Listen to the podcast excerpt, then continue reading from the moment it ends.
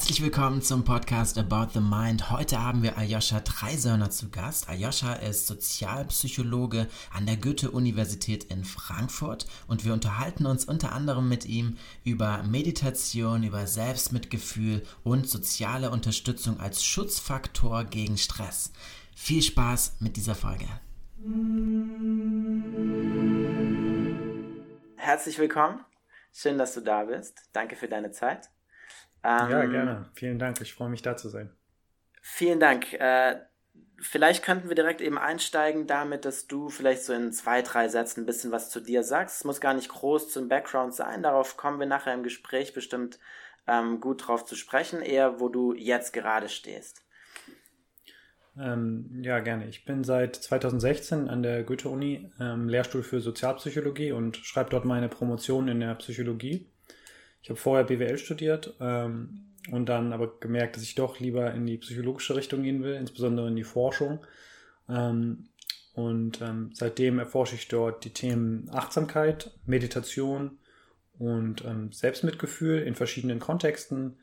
Ähm, ich war kurz in Yale ähm, in 2018 und bin jetzt am Ende meiner Promotion. Spannend. Dankeschön. Ähm, du hast gerade schon äh, einen Punkt angesprochen, den ich mir auch notiert hatte. Und zwar, wenn man deine, deinen Lebenslauf sich so anschaut, dann ist da ganz viel in Richtung Management, BWL, VWL ähm, und dann aber eben der Sprung in die Psychologie. Ähm, genauer gesagt die Sozialpsychologie, wo du jetzt gerade deinen Doktor machst. Wie kam es dazu? Wie macht man den Sprung von der Wissenschaft zur Psychologie? Ähm, da muss ich tatsächlich ein ganz kleines bisschen ausholen. Ich bin ähm, ein Kind von vier und meine Eltern haben sich getrennt, da war ich 13. Und ähm, bei uns war dann Geld immer ein Thema. Ne? Also teilweise gab es Tränen am, am Abendessentisch, weil nicht klar war, ob äh, meine Geschwister mit auf eine Klassenfahrt fahren können. Oder weil ähm, eine Gasrechnung kam und die irgendwie problematisch war. Und dann habe ich relativ früh, das war in der 11. Klasse oder so, gesagt, ich muss einfach unbedingt einen Job machen, wo ich ganz viel Geld verdiene. Und habe dann halt gesagt, okay, ich studiere BWL. Und ähm, dann habe ich mit BWL angefangen und auch relativ schnell gemerkt, okay, das mit dem Geld wird jetzt nicht wahrscheinlich kein riesiges Problem. Man kriegt schon irgendwie einen ein, ansatzweise gut bezahlten Job und war dann ähm, von was Neuem angefixt. Und zwar war das so ein bisschen die, ähm, die Welt der glänzenden und glitzernden Unternehmensberatungen. Wir hatten dann ähm, Vertreter von, von PwC auf dem, auf dem Campus, von irgendwelchen ähm, und anderen großen Unternehmensberatungen. Und ich habe dann eigentlich meinen ganzen Lebenslauf darauf ausgerichtet, dass ich halt bei einem von diesen Top-Management-Beratungen ähm, quasi einen Job als Unternehmensberater bekomme. Und dann habe ich quasi war ich im Ausland und versucht Stipendien zu bekommen, mich sozial zu engagieren und so weiter. Aber alles so ein bisschen aus diesem Grund, weil ich unbedingt Unternehmensberater werden wollte so, weil ich das irgendwie dachte, okay, dann bin ich so sehr, dann werde ich als sehr erfolgreich gesehen in dieser, in dieser Sphäre. Und es hat gedauert bis zum letzten Jahr im Master, dass ich dann gemerkt habe, so, äh, dass ich vielleicht ein bisschen auf Abwägen bin. Ähm, ich habe dann so ein bisschen anhand der Gespräche von meinen Kommilitonen und mir im BWL-Master so ein bisschen gemerkt, so, wir interessieren uns für einen relativ kleinen Dunstkreis, wir interessieren uns sehr stark für uns selbst und unseren eigenen Erfolg ähm, das war dann die gleiche Zeit, wo ich angefangen habe zu meditieren und dann kam mehr und mehr die Realisation, dass ich eigentlich mit meinem Leben irgendwie was machen will, was ja ein bisschen mehr im Dienst von anderen Leuten steht. Und dann kam es dann irgendwann so, dass ich äh, gesagt habe, okay, ich möchte eigentlich gar nicht erstmal in der BWL weiterarbeiten, sondern lieber erstmal äh, ein bisschen äh, ja, die Promotion machen, ein bisschen schauen, wie es sich so entwickelt. Und dann habe ich halt dieses Thema ausgesucht mit der Achtsamkeit und Selbstmitgefühl, also so sehr sanfte Themen. Und das hat dann natürlich auch meine Entwicklung einfach stark verstärkt. Also wenn du dich jeden Tag mit diesen Beschäft äh, Themen beschäftigst, ne, was ist der Sinn des Lebens, ähm, wie können wir durch Mitgefühl mehr Glück erfahren, ähm, dann bringt dann das natürlich auch. Du hast gesagt, dass du dich in der Zeit mit Meditation angefangen hast zu beschäftigen. Wie kam es dazu? Weil also ich, ich stelle mir dich gerade so vor in, in, in einem Umfeld mit ähm, Wirtschaftsstudenten, die eben, so wie du es beschrieben hast, äh, eher daran Interesse haben, wie ähm, kann ich sehr erfolgreich sein, wie kann ich eine Karriere machen, wie kann ich erfolgreich wirken, auch nach außen, also sehr ähm, dieser Fokus auf sich selbst. Und wie kommt man eben in diesem Umfeld dazu, dann anzufangen zu meditieren? Äh, das hat tatsächlich einen familiären Background. Meine Mutter hat eigentlich seit mittlerweile 25 oder 20 Jahren äh, ist sie äh, Schülerin von einem Zen-Meister am Benediktushof in Holzkirchen, der jetzt vor kurzem verstorben ist, von Williges Jäger. Und da war Meditation in unserer Familie immer präsent. Aber ich war ähm, als Jugendlicher und als junger Erwachsener dem immer sehr skeptisch gegenüber. Also nach dem Motto, äh, Mama, geh weg mit deinen Räucherstäbchen, äh, ich, ich will mir davon nichts sagen lassen. Ja, und dann, ähm, wie gesagt, es war eben die Zeit gegen Ende meines Masters.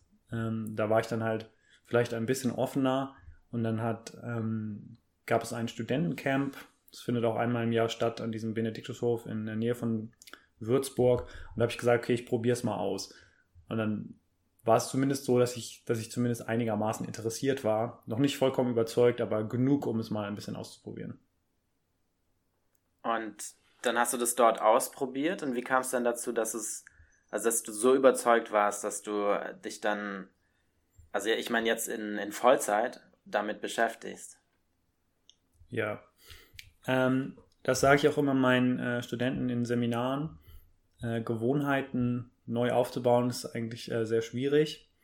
Und ähm, ich habe dann damals quasi so einen Deal mit mir gemacht und ich habe gesagt, okay, ähm, ich bin jetzt ehrlich gesagt nicht voll, vollständig überzeugt von diesem Achtsamkeitsthema ähm, äh, und diesem ganzen Schweigen und diesen ganzen Ritualen, die dazu gehören. Und dann habe ich gesagt, okay, ich werde mir jetzt äh, ein Datum im Kalender markieren. Das waren bei mir, glaube ich, sechs Monate in der Zukunft. Und ich habe gesagt, okay, ich werde es jetzt bis zu diesem Tag nach dem Aufstehen jeden Tag fünf Minuten meditieren. Ähm, und dann gibt's, gab es halt auch keine Ausreden, ob ich krank war, ob ich im Flugzeug war oder bei Freunden. Das wird dann jeden Morgen direkt nach dem Aufstehen gemacht. Und ich habe mir dann aber quasi gesagt, okay, wenn ich es danach, diesen sechs Monaten, wenn ich das dann doof finde, also wenn ich das Gefühl habe, okay, das bringt mir nichts, dann mache ich es nie wieder. Und da, dann dann habe ich quasi gesagt, okay, dann habe ich es wirklich getestet, ich kann es beurteilen. Und dadurch hat sich dann halt wirklich eine, eine Gewohnheit aufgebaut.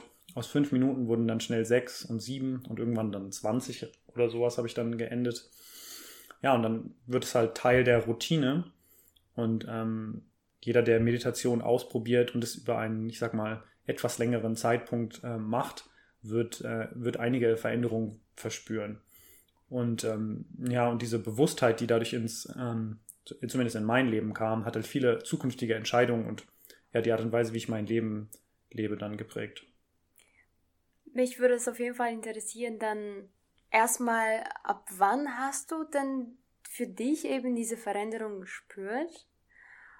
Und wie, aus was hat deine Meditationspraxis bestanden? Also äh, hast du es irgendwie äh, immer nur mit geschlossenen Augen einfach, ähm, ja, einfach um dich herum alles wahrgenommen oder deinen Atem beobachtet oder hast du es geleitet bekommen über eine App?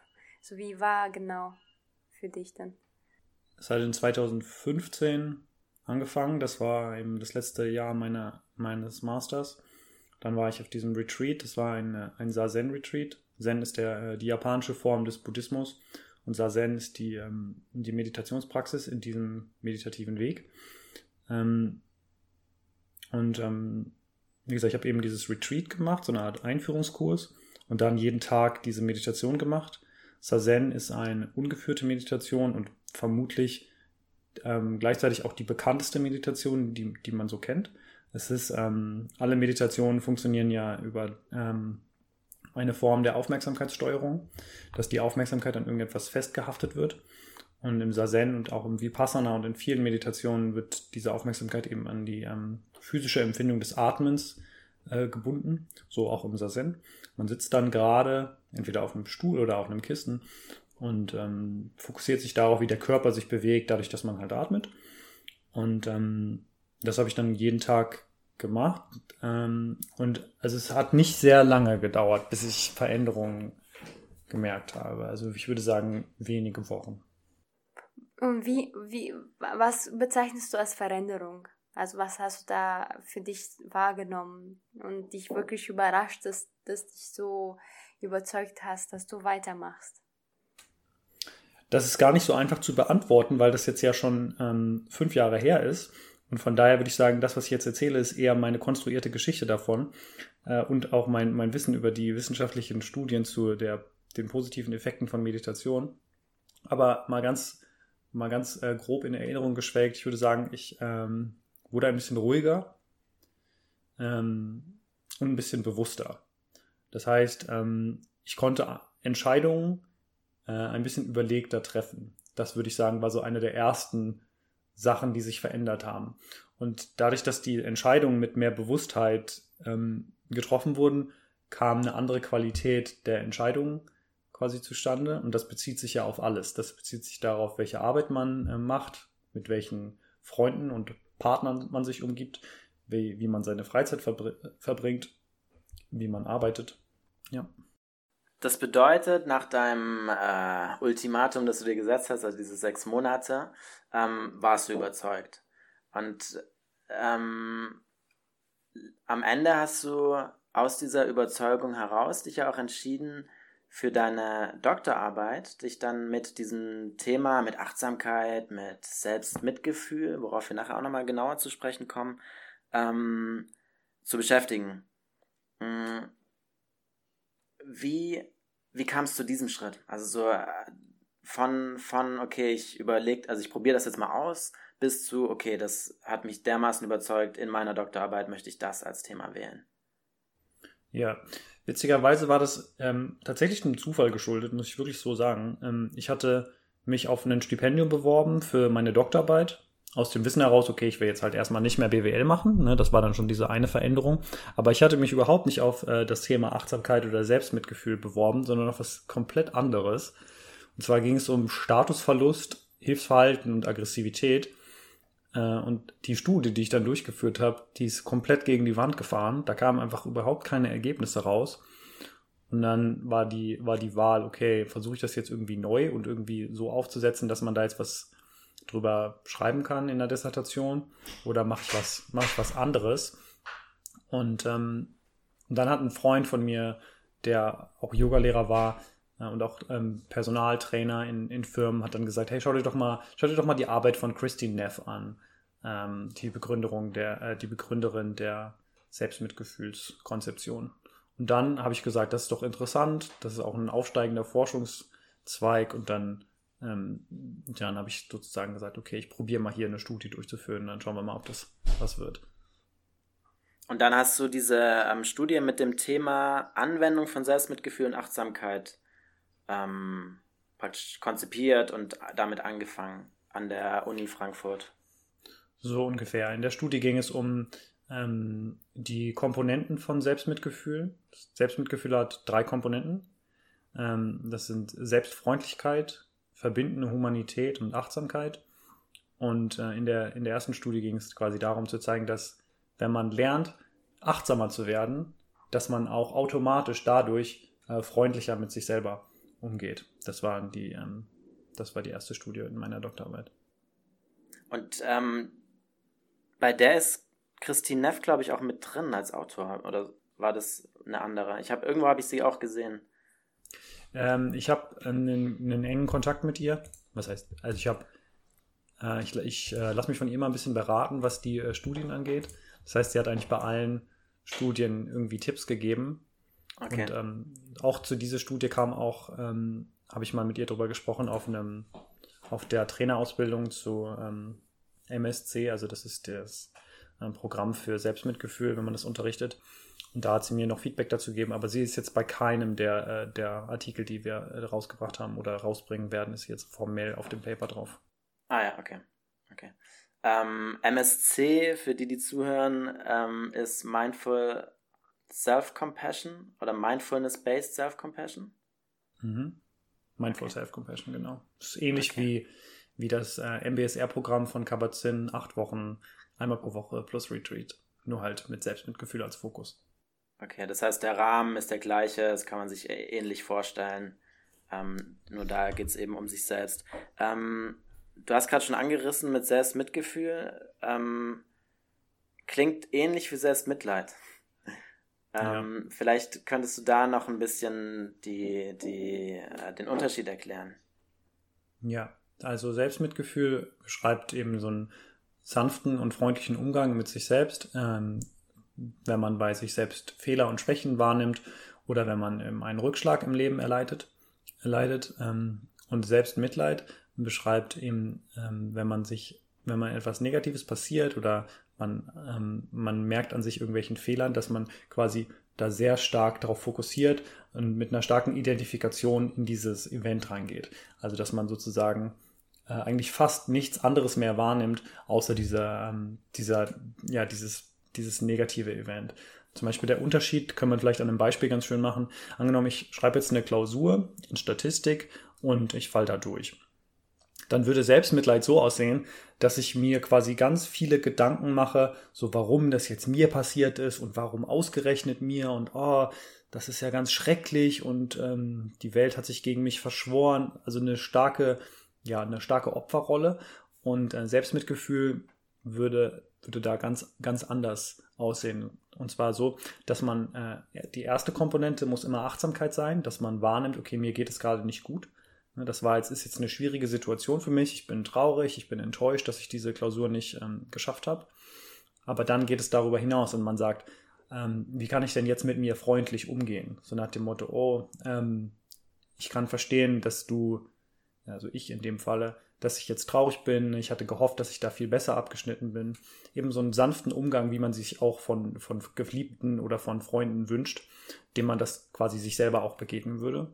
Und dann, ähm, ja, der letzte Schritt wäre zu realisieren, das ist die Komponente der verbindenden Humanität, dass man ja nicht die einzige Person ist, die Fehler macht und scheitert. Ich bin nicht die einzige Person, die jetzt in dieser Statistikklausur durchgefallen ist und ich bin auch nicht weltweit die einzige Person, die jemals in einer Klausur durchgefallen ist. Ähm, aber es ist ja so, dass wir das, dass wir das dann tatsächlich sehr oft so empfinden, wenn uns was Negatives passiert wenn wir verlassen werden von unserem Partner oder wenn wir einen Rückschlag erleben. Dann haben wir das Gefühl, wir sind damit sehr alleine und es, und kann eigentlich niemand verstehen, ähm, dass es uns so geht. Und wenn man sich jetzt vorstellt, okay, das, oder wenn man jetzt sieht, okay, das äh, ist eine sinnvolle Strategie, um mit schwierigen Situationen umzugehen, ähm, dann gibt es jetzt Menschen, die sind vielleicht eher selbst mitfühlend und andere, die weniger selbst mitfühlend sind. Kann man das trainieren? Ähm, das kann man auf jeden Fall trainieren. Man, man sagt in der Psychologie, dass Selbstmitgefühl, so wie viele andere Konstrukte auch, sowohl ein Zustand als auch eine Eigenschaft ist. Das heißt, ähm, selbstmitfühlende Personen haben eine gewisse Tendenz, sich auf eine bestimmte Weise eben selbstmitfühlend über Situationen hinweg zu verhalten so wie das auch bei extrovertiert der Fall ist. Aber die Situation hat eben auch ähm, einen großen Einfluss. Das heißt, in manchen Situationen verhalte ich mich vielleicht so und in anderen vielleicht gar nicht. Äh, und gleichzeitig kann man auch äh, definitiv ähm, ja, strukturelle Veränderungen in diesen, ähm, in diesen Eigenschaften hervorrufen. Dann braucht es eben sogenannte positiv-psychologische Interventionen. Das sind einfach Übungen, um diesen, diesen Skill zu trainieren. Ähm, und damit würde man dann versuchen, eben das Selbstmitgefühl zu erhöhen, ähm, sowie auch ähm, Meditation im Grunde eine solche Intervention ist. Was gibt es noch für Interventionen, die eben Selbstmitgefühl äh, erhöhen können? Oder was hast du auch, mit was hast du Erfahrung gemacht? Ja, tatsächlich, äh, was ich sehr empfehlen kann, sind Schreibübungen. Ähm, es gibt ähm, eine tolle Webseite, die heißt ähm, selfcompassion.org. Ähm, ist gemanagt von äh, Christine Neff und dem äh, Zentrum für ähm, Mindful Self-Compassion. Äh, und da gibt es äh, eben diese, diese, diese Aufgaben, diese Übungen und ähm, verschiedene, verschiedene davon kann man dann quasi, ähm, also eins zum Beispiel heißt ein, ein selbstmitfühlender Brief. Und da würde man quasi in einem, in einem Brief an sich selbst Selbstmitgefühl ausdrücken. Und da gibt es noch äh, diverse andere Schreibübungen, also äh, wen es interessiert, einfach mal googeln, ähm, Selbstmitgefühl und Übungen oder Schreibübungen. Und äh, das tatsächlich auch in den Studien relativ gut belegt. Also ich habe auch zwei, wo ähm, wir einfach einmal pro Woche haben die Leute was aufgeschrieben, gesagt, hey, ähm, erinnere dich mal an eine Situation, die für dich unangenehm war. Und dann hat man diesen Recall und schreibt man das auf und danach schreibt man sich irgendwie so einen mitfühlenden Absatz. Und ähm, das reicht dann schon. Also wenn man das ein paar Mal macht, dann hilft es auf jeden Fall, diese ähm, Eigenschaft ein bisschen zu trainieren. Ähm, eine Sache fällt mir noch ein, wir haben noch eine andere Studie gemacht äh, zum Thema Berührung. Und ähm, es ist ja weiterhin bekannt, dass dass wir Menschen Berührung brauchen. Das heißt, wenn uns die Hand gehalten wird oder wenn wir umarmt werden, dann ist das gut für uns. Und äh, wir haben in einer Studie gezeigt, dass ähm, man ähnliche Effekte eben auch hervorrufen kann, wenn man sich selber berührt. Zum Beispiel, wenn man sich selbst in den Arm nimmt, wenn man sich selber die Wangen streichelt oder wenn man sich die Hand aufs Herz legt oder aufs Herz und den Bauch. Und auch das sind ähm, sehr, sehr einfache eigentlich Interventionen, die man bei sich machen kann. Gibt es einen Unterschied zwischen jemanden anderen berührt mich und ich berühre mich? Also ich meinte, ich lege meine eigene Hand an meinem Herz oder an meine Schulter oder das macht jemand anderen. Gibt es Unterschied? Ist es wissenschaftlich auch belegt, ob es einen Unterschied gibt zwischen äh, Selbstberührung und, und äh, Berührung in Fremden oder jemand anderen? Äh, das würde ich stark davon abhängig machen, in welchem Verhältnis man zu der anderen Person steht wenn ähm, die Corona-Pandemie ist eigentlich ein, ein, wunderbares Beispiel, dass äh, Menschen ja gerade etwas zögerlich sind, andere, andere Menschen zu berühren. Und äh, in so einer Situation ist es sicherlich besser, ähm, sich selber zu berühren. Oder auch, wenn, wenn niemand anderes da ist, wenn es mir gerade nicht gut geht, äh, den ich vielleicht darum beten kann, hey, nimm mich doch mal in den Arm oder so, oder ähm, lass uns mal kuscheln mit dem Partner. Es kann ja sein, dass man alleine ist oder dass, dass gerade einfach niemand da ist, mit dem das geht. Dann, ähm, dann ist eben das ein, ein schöner Ersatz. Aber ansonsten ähm, sollten wir, denke ich, uns weiter auch berühren mit anderen. Und ähm, also mir sind jetzt keine Unterschiede bekannt, ob jetzt ähm, das, das eine oder das andere irgendwie besser wirkt. Das, äh, ich, also die Selbstmitgefühls ähm, Forschungsrichtung ist relativ neu und ähm, also meines Erachtens ist die äh, Art und Weise, wie wir äh, die Selbstberührung konzeptualisiert haben, in Bezug auf Stress, auch die einzige Studie äh, und die erste Studie, die, die quasi da irgendwie versucht hat, einen Vergleich zu haben aus Berührung von anderen und Berührung von mir. Und wir haben da jetzt keinen Unterschied gefunden, aber das heißt nicht, dass es nicht einen gibt. Also das müsste man dann einfach mit mehr und weiteren Studien genauer beleuchten. Jetzt hast du gerade schon die äh, Corona-Pandemie angesprochen. Ähm, aus deiner bisherigen Forschung, aus deiner eigenen Beschäftigung mit diesen ähm, Themen, ähm, welche, welche Tipps hättest du für Menschen, die jetzt eben gerade eine schwierige Zeit durchlaufen, also die sich vielleicht gerade eben einsam fühlen und die vielleicht äh, ähm, ja, Ängste haben und, und ein höheres Stresslevel?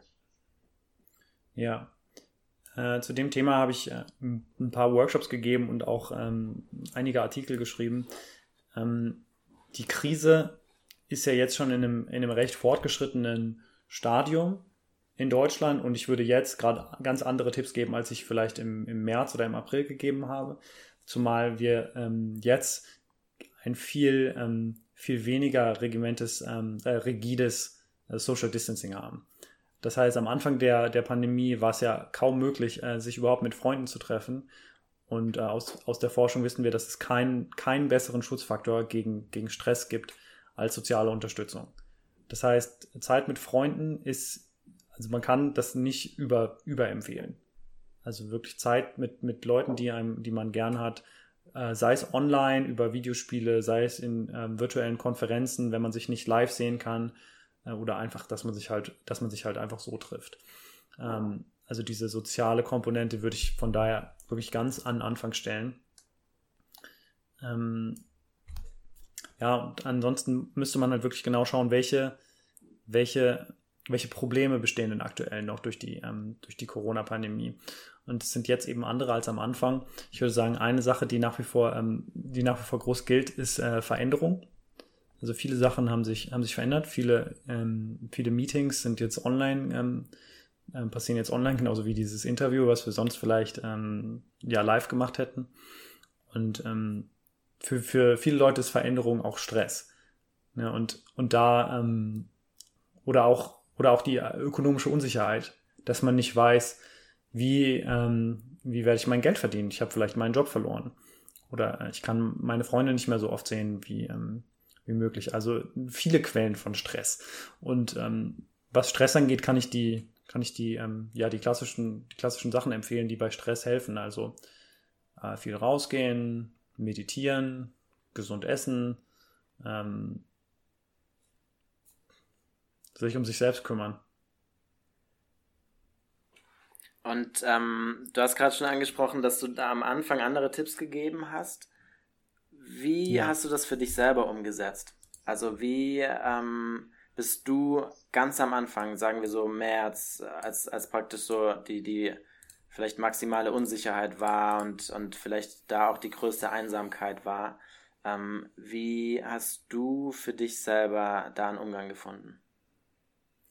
Tatsächlich hat mich die ähm, Corona-Pandemie selber extrem äh, stark persönlich betroffen. Ähm, ich bin, wie gesagt, im letzten Jahr meiner Promotion und ich hatte für drei Jahre eine Förderung durch ein Stipendium und das ist ausgelaufen. Das heißt, ich ähm, verdiene jetzt meinen ganzen Lebensunterhalt durch äh, Workshops und Vorlesungen und Seminare und Nachhilfe und so weiter. Und ähm, jede Form von Event, was meine Promotion irgendwie jetzt verzögert, ähm, ja, löst bei mir halt auch großes Unbehagen aus. Und da ich sehr aufwendige Laborstudien durchführe, ähm, die halt vor Ort stattfinden müssen, war die Corona-Pandemie für mich vom Einsetzen her sehr schlimm. Also ich hatte drei Studien und alle drei mussten komplett pausiert werden. Und einige davon sind auch bis heute noch nicht äh, weiter ähm, wieder aufgenommen aufgrund der äh, Hygieneregeln. Und ich bin dann tatsächlich auch die ersten zwei, drei Wochen äh, war ich auch wirklich, ähm, habe ich auch äh, ja, depressive Gedanken bei mir wahrgenommen. Ne? Sehr traurig, sehr ja, antriebslos und so weiter. Und äh, das war dann tatsächlich die gleiche Zeit, ähm, wo ich von mehreren Hochschulen die Anfrage bekommen habe, quasi äh, den Studenten Tipps zu geben, wie sie, ähm, wie sie mit Corona äh, jetzt umgehen sollen, wo ich mir bei, wobei ich mir selber gedacht habe, wie, wie soll ich denn damit umgehen? Naja, und ähm, ich habe die gleichen äh, Tipps die ich dann entwickelt habe in dieser Zeit für, für Studenten dann auch, auch bei mir ein, angesetzt. So nach dem Motto Self-Compassion, Selbstmitgefühl. Ich kann ja nichts dafür, dass das jetzt passiert ist und dass meine Promotion sich jetzt deshalb äh, verzögert. Das heißt, ich muss jetzt nicht, nicht zusätzlich mich selber auch noch fertig machen. Das ist ja schon schlimm genug. Ähm, ja, und ansonsten äh, versuchen, so gut es geht, mit, mit Freunden Zeit zu verbringen und halt irgendwie auf sich selber achten. Ja, also ich meine, auch in der schwierigen Zeit oder besonders in der schwierigen Zeit ist das wichtig. Ähm, Nochmal zurück zu der, zu der Studie. Wir hatten jetzt viel über Selbstmitgefühl gesprochen und du meintest, dass Achtsamkeit ähm, praktisch eine Komponente dessen ist. Ähm, mhm. Trotzdem ist ja der Titel Anwendung von Selbstmitgefühl und Achtsamkeit. Das heißt, du hast den ähm, Aspekt Achtsamkeit auch nochmal einzeln drin. Ähm, ja. Was genau schaut ihr euch da an? Also wir haben ähm, eine große Studie zum Thema Schmerzempfinden. Ähm, und man hat eben in, in ähm, vorhergehenden Studien gezeigt, dass wenn Leute meditieren, dass sie in der Lage sind, einen stärkeren, einen, einen höheren Schmerz auszuhalten und auch einen gleichbleibenden Schmerz länger auszuhalten. Und wir wollten in unserer Studie zeigen, dass ähm, eben sowohl eine achtsamkeitsbasierte Meditation als auch eine ähm, selbstmitgefühlsbasierte Meditation eben zu diesen ähm, ja, schmerzresistenteren Effekten ähm, führen kann. Allerdings kann ich zu den Ergebnissen noch nicht sagen, weil die Studie noch läuft. Hm, okay. Ja, da wäre jetzt die nächste Frage gewesen. ähm, okay. Ich weiß es zum Beispiel, dass es auch positive Psychologie äh, auch ein, eine große Rolle in, in deiner Forschung äh, spielt. Welche Rolle spielt da Achtsamkeit für dich? Was denkst du? Du meinst thematisch oder persönlich? Beides. Also persönlich spielt es eine Rolle, weil ich halt jeden Tag meditiere und ich würde sagen, 100% meiner Lehrveranstaltungen haben irgendeine Form von Achtsamkeit drin. Also ich gehe, ich gehe an eine BWL-Uni und unterrichte dort Statistik und meine, meine Erstsemester werden dann am Anfang der Vorlesung mit mir trotzdem erstmal drei Minuten meditieren. Ähm, ganz witzig, ich habe ähm, das zwei, zwei Jahre hintereinander habe ich eine Statistikvorlesung gegeben an der Frankfurt School of Finance. Und im ersten Jahr habe ich das dann so ein bisschen experimentell mit denen ausprobiert. Ähm, nach dem Motto, man kann es ja mal anbieten. Und die haben das dann auch ganz happy mitgemacht und haben auch viele Fragen dazu gestellt. Und im zweiten Mal war ich mir dann nicht ganz sicher, ob ich das neu bringen soll. Das ist ja schon ein bisschen hippie-mäßig. Ne? An der BWL-Uni hier in Statistik kann ja sein, dass die sagen, okay, hey, wir wollen jetzt hier Regressionsanalyse lernen und sonst nichts. Tatsächlich hat sich das rumgesprochen, dass ich das letztes Jahr gemacht habe. Und dann haben mich einige Studenten darauf angesprochen, warum ich das jetzt nicht machen würde. Und dann haben wir das dort auch gemacht. Und äh, ja, die haben das dann, die haben das dann sehr gut gefunden. Naja, und ähm, in, also ich gebe halt auch äh, wirklich Workshops, wo ich einfach nur quasi Leuten beibringe, okay, hey, wie kann ich Achtsamkeit äh, im Alltag integrieren? Ja, und meine Forschung ist natürlich stark davon beein, ähm, beeinflusst, weil ähm, das ist halt sozusagen meine Forschungsdisziplin. Also es gibt tatsächlich eine, Unter, äh, eine Überkategorie, die heißt Contemplative Sciences und die beschäftigen sich einfach nur damit. Ne? Also diesen, diese integrative, spirituellen Themen ähm, in Bezug auf ähm, viele Sachen, ne? also auf Psychopathologie, also Depression und Ängstlichkeit, aber auch die klassisch positiv-psychologischen Fragestellungen, also die guten Sachen verbessern sozusagen. Also wie kann man durch Achtsamkeit ähm, besser arbeiten, wie kann man durch Achtsamkeit ähm, äh, vielleicht äh, soziale Beziehungen stärker und besser äh, pflegen. Und ähm, das heißt, viele der Themen, die jetzt bei mir ähm, irgendwie äh, auf der Forschungsagenda stehen, haben irgendwie Achtsamkeit auch drin. Ne, zum Beispiel ähm, ist jetzt gerade in der Überlegung, dass wir einen Artikel schreiben über äh, Mental Health, also psychische Gesundheit für Akademiker. Denn das ist eine besondere Risikogruppe. Also insbesondere Doktoranden äh, berichten hohe Werte von Depressionen und äh, Ängstlichkeit. Und äh, Achtsamkeit würde da natürlich ein, ein Ansatz sein, um eben äh, diesen Populationen zu helfen. Mhm. Danke, das ist auf jeden Fall sehr spannend. Ähm, du bietest ja, du bietest ja Kurse und Workshops an. Ähm, gerade hast du ganz viele genannt für Studenten, ähm, Leute an der Uni und jetzt eben das auch mit Doktoranden. Ähm, du hattest ja am Anfang gesagt, dass du dich so von dem Dunstkreis der Wirtschaftsstudierenden so ein bisschen ähm, entfernt hattest, um in diese Richtung mit Meditation und so weiter zu gehen. Könntest du dir vorstellen, oder vielleicht machst du das ja auch schon, ähm, dass du genau diesen ähm, Menschen, also die sich in dieser Welt befinden und immer, immer noch drin sind, also so darin arbeiten oder das studieren, ähm, das eben ja, ähm, ähm, ja, mitzugeben, mit auf den Weg zu geben. Ja, die Vergangenheit lässt einen nicht los. Und ähm, dadurch, dass ich diesen Background habe, bin ich natürlich im engen Kontakt mit vielen Leuten, die äh, in, der, in der Wirtschaft und in, in auch in der, in, in der Uni-Wirtschaft eben weiterhin verbunden sind. Und ich bin auch sehr glücklich drum. Also ähm, für mich habe ich gemerkt, okay, ähm, in einem in einem klassischen, in einem klassischen Unternehmen ist vielleicht nicht für mich äh, der richtige Platz, aber ähm, den äh, dieser dieser Branche sozusagen äh, zu helfen, ähm, eben durch solche Interventionen wie Meditation und Achtsamkeit, das halte ich für sehr sehr wertvoll.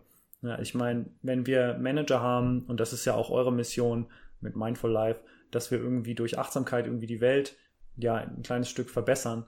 Und ich denke, wenn wir ähm, Managern oder ja, jungen, jungen Mitarbeitern eben beibringen können, wie sie besser mit Stress umgehen können, wie sie sich besser konzentrieren können oder wie sie auch vielleicht einfach über größere Fragen, ne, was sind gute Werte, was ist der Sinn des Lebens, welche Art von Produkte braucht die Gesellschaft. Äh, ich denke, durch solche Workshops kann man, kann man zumindest Akzente setzen, ähm, um, um da sozusagen die Wirtschaft positiv zu prägen. Genau. Was mir immer ganz wichtig ist, ist, dass alles immer evidenzbasiert ist. Äh, ich ich habe so eine gewisse allergische Reaktion gegen so klassische Coaches, die, ähm, die irgendwelche ähm, Versprechungen machen, die, ähm, die sie nicht halten können. Mit irgendwelchen Seminaren, wo viel gebrüllt wird und äh, laute Musik passiert, aber halt quasi dann, dann Übungen und ähm, ja, Philosophien äh, beschreiben, die, die überhaupt nicht auf äh, empirischer Forschung äh, besagen. Und insofern ist mir immer besonders wichtig, dass wir, dass ich nur, nur Sachen unterrichte, die die, die ziemlich, einen ziemlich soliden ähm, Berg an Studien haben, zu sagen, okay, hey, für diese Indikation hilft diese Lösung äh, und äh, generell ist diese Indikation quasi äh, schadfrei.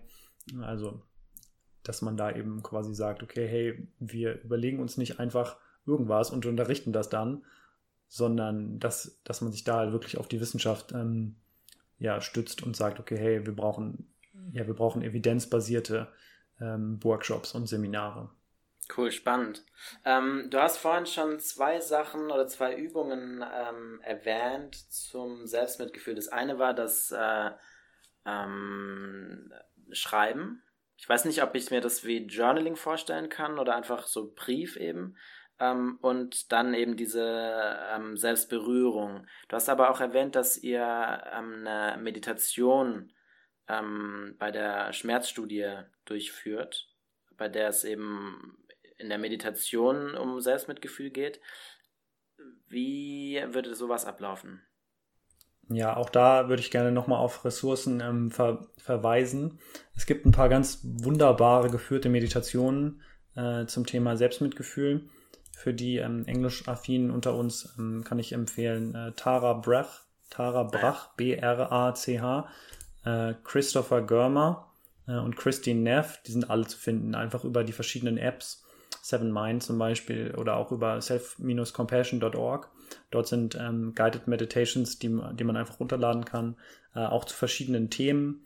Zum Beispiel hier eine heißt ähm, Compassionate Friend oder hier eine andere heißt Noting Your Emotions oder Self-Compassion Break.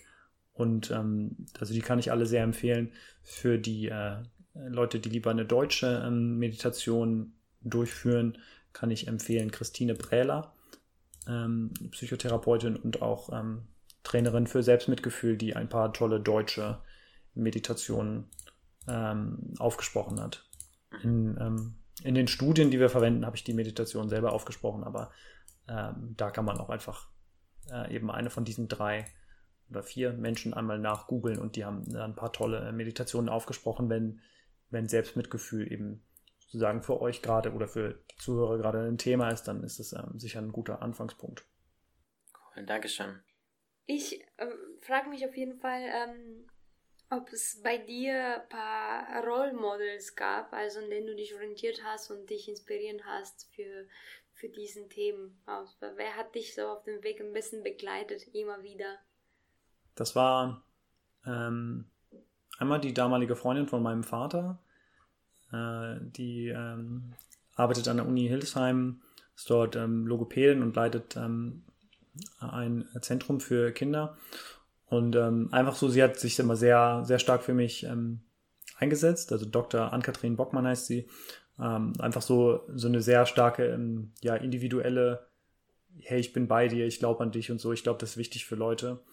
Ähm, dann hatte ich an der, an der PFA Göttingen ähm, Professor äh, Joachim Ahrens, ähm, Professor für VWL, eigentlich ähnlich, ne? auch einfach dieses Glauben, ähm, an einen, dass man irgendwie was schaffen kann. Und auch wenn dann vielleicht manches nicht ähm, klappt, dass es halt sozusagen, dass man es versucht. Das habe ich von, von diesen beiden Leuten irgendwie sehr stark mitbekommen. Und dann ähm, noch ein großes Vorbild war für mich äh, Wolf Schlotz, äh, Dr. Wolf Schlotz vom Max-Planck-Institut für empirische Ästhetik, der bis vor kurzem auch ähm, an der Goethe-Universität unterrichtet hat und äh, vor kurzem leider verstorben ist. Ähm, und er war für mich irgendwie auch sehr wichtig, weil er hat ähm, sehr, er hat sich sehr ähm, engagiert für die Studie, die wir zusammen durchgeführt haben, so wie ich es bisher nicht gewohnt war von, ähm, von Senior Researchers, die, ähm, also dass er wirklich halt viel mit angepackt hat und ähm, von ihm habe ich viel gelernt über Statistik, äh, aber auch über, über, ja, über Bescheidenheit, ne, dass jemand, der so viel weiß und so kompetent ist, aber trotzdem irgendwie immer auf dem Boden ähm, geblieben ist und auch an, ja, an, an Leute glaubt. Also ich denke, das ist für Mentoren, also für mich zumindest immer sehr wichtig gewesen. Und im ähm, Feld der Meditation, hast du dort irgendwie einen Lehrer, den du, oder jemanden, den du so als deinen Lehrer siehst? Äh, tatsächlich nicht. Also ich weiß, dass es bei vielen Leuten so ist, dass sie jemanden haben, äh, zu dem sie regelmäßig gehen. Das ist bei mir nicht so. Also ich war, ich gehe meistens an den Benediktushof in Holzkirchen und ähm, habe dort verschiedene äh, Sessions, ähm, also Meditationsretreats besucht.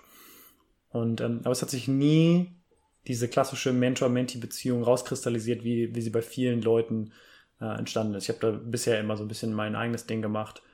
Ähm, wer weiß, vielleicht ähm, offenbart sich da ja noch irgendwann jemand. Und ähm, wie sieht deine persönliche Praxis aus? Weil du hast ja gesagt, du hast so angefangen mit so fünf Minuten, dich langsam gesteigert, irgendwann mal so 20 Minuten morgens meditiert. Und äh, wie sieht das jetzt aus? nachdem du ja schon ein paar Jahre dich damit beschäftigt hast, so Retreats gemacht hast? Wie, also so, was ist so die Methode, die du so nutzt? Bis vor kurzem war das, ist das gleich geblieben, dass ich einfach ähm, jeden Tag 20 Minuten meditiert habe. Ähm, interessanterweise konnte ich, war ich nicht so ganz, ähm, konnte ich nicht so ganz diszipliniert sein in der Corona-Zeit. Einfach wahrscheinlich, weil es ein so starker Bruch war mit der Routine. Und dann hatte ich eine, eine etwas längere Pause und ich komme jetzt gerade wieder neu dazu, dass ich wieder so richtig äh, regelmäßig angefangen habe.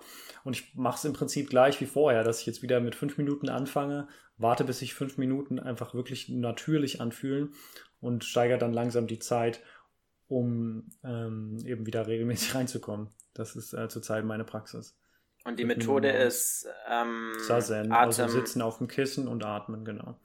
Also dieses ähm, Selbstmitgefühl wäre eher praktisch so eine Art ähm, äh, Tool, ähm, Werk Werkzeug, Werkzeug für dich, wenn du mal irgendwie eine Phase hast, in der mehr Stress da ist. Genau, ich nenne das immer informelle Übungen. Ne? Also das passiert, das ist dann so eine Art Ad-Hoc-Lösung, die, mhm. ähm, die dann verwendet wird, also die ich dann verwende, wenn, wenn ich es brauche. Aber die regelmäßige Praxis ist bei mir eben äh, das Sitzen. Mhm.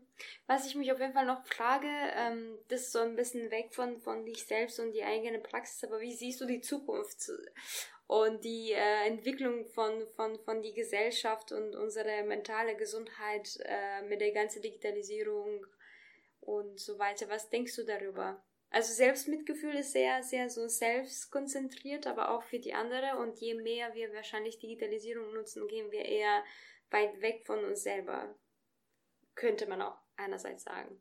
Was denkst du über, wie denkst du, das wird sich entwickeln in der Zukunft? Das ist natürlich sehr schwer zu sagen ähm, und ist auch eine viel, sehr vielschichtige ähm, Frage. Ich meine, ich versuche mal ganz klein zu antworten. Die, diese Sachen, ähm, zu denen ich forsche, die sind, die sind stark ähm, im Wachstum. Äh, ich, ähm, ich, ich erlebe eine sehr, sehr große Offenheit gegenüber diesen Themen. Also ähm, ich gehe manchmal an, an Business Schools und halte diesen Vortrag über, über Meditation und ich mache am Anfang irgendwelche Witze über Räucherstäbchen und so weiter und versuche ihnen die Angst zu nehmen. Und dann erzählen mir die Teilnehmer, dass sie schon mehrere Meditationsretreats gemacht haben, dass sie jeden Tag Yoga machen und so. Und ich merke so, das wäre jetzt gar nicht notwendig gewesen. So die, die Offenheit für, für diese sanften Themen, die ist, die ist sehr stark da. Das heißt, ich würde sagen, es gibt ein großes Bewusstsein nach Bewusstheit.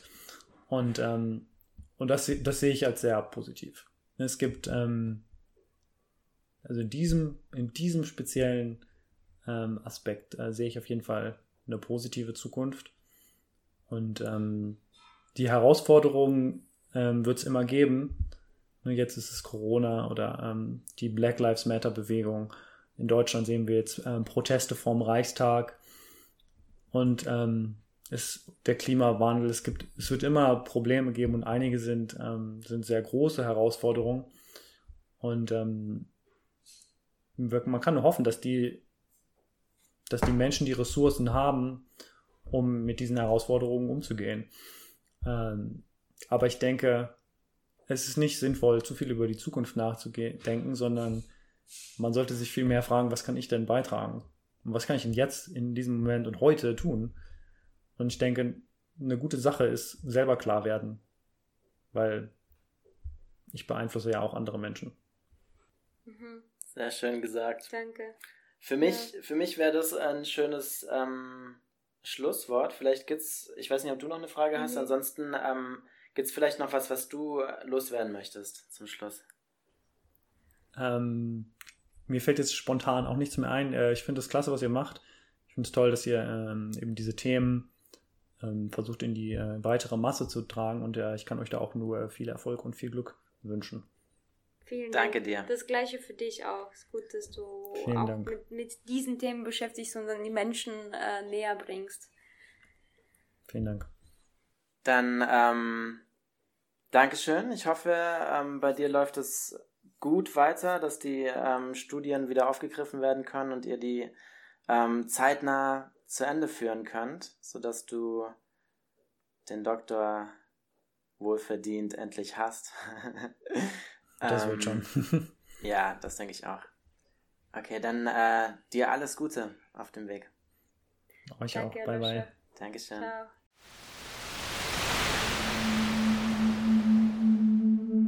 Danke für deine Zeit. Schreib uns, was dir gefallen hat und welche Themen du noch gerne hören würdest. Vergiss nicht, uns eine Rezension zu schreiben, die Folge mit Freunden zu teilen und den Podcast zu abonnieren. Wir freuen uns darauf. Danke und bis zum nächsten Mal.